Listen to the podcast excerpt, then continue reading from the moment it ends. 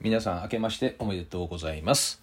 えー本年もどうぞよろしくお願いします、えーいよいよですね年が明けました、えー昨日はですね大晦日で、えー NHK の恒例の「紅白歌合戦」ですね、えーこれがあったんですけどおこれまでですね私は「紅白歌合戦」は小さい時はね子供の頃はなんか見てたけどもうんまあ、ここ、まあ、少なくともそうですね。10年以上はほぼ見てないかな。最初から最後まで。最初から最後まで見るっていうのはほとんどないですね、えー、大体去年まではですねもうあのさっさと寝てしまうんですよね、えーなので行く年来る年とかねあの辺も見てないですしなんか朝起きたらもう年変わってたみたいな。あの初日の出見に行くとかねあの朝寒いし、えーなんかそういうのもなんかね気分乗らないし、えーなんか今まであんまりそういうのやってこなかったんですよね。ところがですね昨日は全部見ました、えー最初から最後まで全部ですね。それでさらに年の変わり目ですね。あの行く年来る年あの日本的ないいやつね。あの寺とか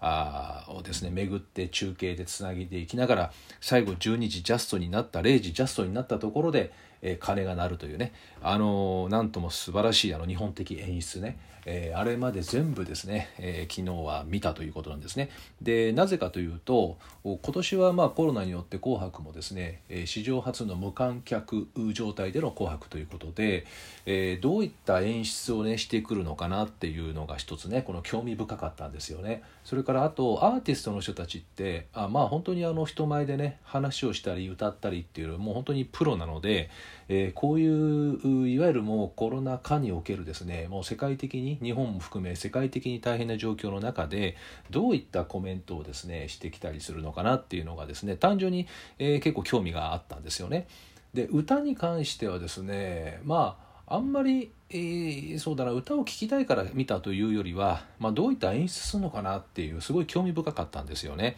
で例年はまあまああのねあんまり興味ないというか、まあ、毎年似たような感じだろうかなと思ってで今年は違うだろうということで、えー昨日はですね、えーそれを見てみたんですよねそしたらまあ案の定やっぱり素晴らしかったですね。あのまあ、トークとかねその辺の演出とか当然そうなんですけどアーティストの人たちがですね、えーなんか見てたら十何年ぶりに出場とかねの大物歌手とかですねあとオファーがあっても通常は絶対に出ないような方が出ているっていうことですよね。でその方々があ最初にねメッセージ言うんですよね歌う前に。であのメッセージを聞くとですねなんかこうまあもちろんあらかじめ何を話そうかって考えられてたと思うんですけどあのすごく心が入っていてあのこう伝わるんですよねすごくねグッとくるというあのメッセージが。でだからおそらくうまあ分かんないですけどね私の想像なんですけどこの「紅白」って視聴率やっぱ高いですよね。でそうなってくるとおおそらくメッセージ性メッセージをですねそこで投げかけるとより多くの人の心に届くんじゃないかっていうおそらくそれを考えられたのかなというふうに思ったんですよね。でそうすると一人でも多くの人を勇気づけられるとかね元気づけられるとか、えーそういったことをやりたいというふうにおそらく思って出場されたんじゃないかなということを今回ねすごい感じましたね。だから、まあ、キーワードとしては絆とかね思いやりとかハートとかねこの辺りのキーワードがねこう結構昨日見ててグッときましたかね。あと時間的には結構長いですよね「紅白」ってね、まあ、NHK だから途中1回ニュースが入りますけどあのほとんど新聞なんかもちろん寝ないのででもずっと見てられたかな？あなかなかやっぱり素晴らしいですね。あのステージもすごいね。あの大道具とかね。あのセットとか。あれもすごい。あれ考えた人すごいなってね。あとあの照明とかね。あの照明なんか私は YouTube を少し始めてから分かったんだけども照明の当て方によって全然見え方が違うっていうのが分かってですね、えーこれそこから感じたんですよね照明さんってすごいなとかね、えー思ったりだから今回は本当に私は久々にね見たんですけど、うん、なんかすごいね感じることがたくさんありましたね。あとはまああ2000あれですね行く年来る年で2021年の幕開けということでで今日ブログに書いたのは、えーこの1点だけなんですけどこれぜひあのまあ、皆さんにもお伝えしておきたいなと思ったのは、まあ、2021年にかかわらず新しい年を迎えた時ってみんな気持ちが変わるんですよねだから一旦心がだいたいリセットするんですよね1月1日ってでだから昨年がどうであれ1月1日良い年にしようみたいな感じになるんですけど、まあ、これが普通なんですよね多くの場合は。ところが今年はですねあのコロナ引きずっているのであとやっぱりどうしてもその、ね、12月31日に東京の感染者が、えーね、すごく増えたということで。まあ、1,000人超ええー、がドーンといったということでまたこうね聞くとネガティブになりますよね。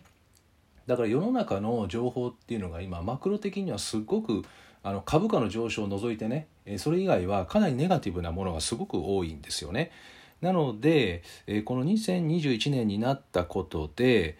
大きくね2つに分かれると思っていてそれ何かというとあのより良い時代になると考える人ともっと悪化するんじゃないかと不安になる人とこの2種類にね結構きっぱり分かれてくると白黒はっきりするんじゃないかなと思っています。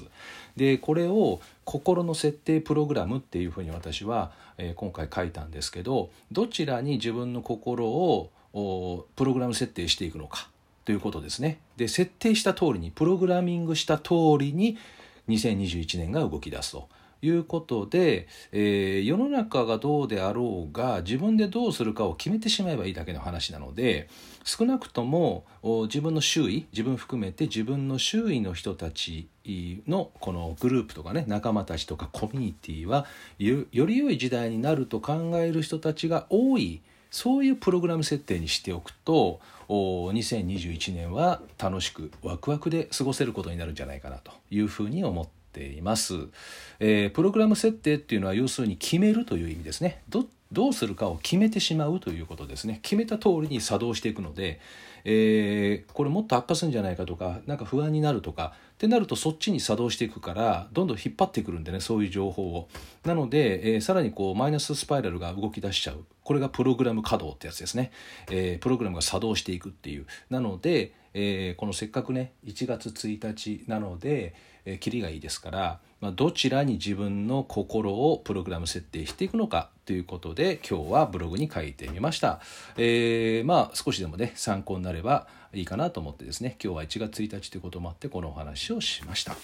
えー、あとですね、今日から、あ今日1月1日なので、えー、朝9時に LINE の公式アカウントをですね、LINE と、メルマガが配信されています。えー、朝9時ですね。でいろんな新年のことに関してとか2021年に関しては詳しくはそちらに書きました。ブログにですね特にブログじゃないやあのメルマガですね。メルマガに詳しく書いたので、えー、まあ無料無料でねこれ読めるようになってますから是非あのメルマガもしあれだったら取っていただけると過去のも見れるようにしてますので是非ですねあのこれ私のあれかな。あそこから入れるねブログからねブログのとこにもあるしあと私のホームページからもメルマガ設定できるのでそれパッと入れてていただいたら届くと思います、まあ、それをご覧いただいてもいいですしあとまあ LINE でもいいですけどね。ただ LINE はですねママカフェ今日ちょうど2月のママカフェの受付がスタートなんですね。今日の9時、えー、結構もう埋まっているかな。今あまり確認してないですけども。でもまだかんあと1人2人入れるんじゃないかなと思いますので、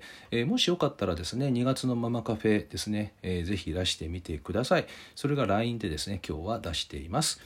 はい、えー、ということでいよいよ2021年スタートしました。皆さん是非ですね、えー、自分たちのコミュニティ、えー、自分に関わる人たちみんな含めてですね是非ワクワクの年にしていきましょう。ではまた明日です。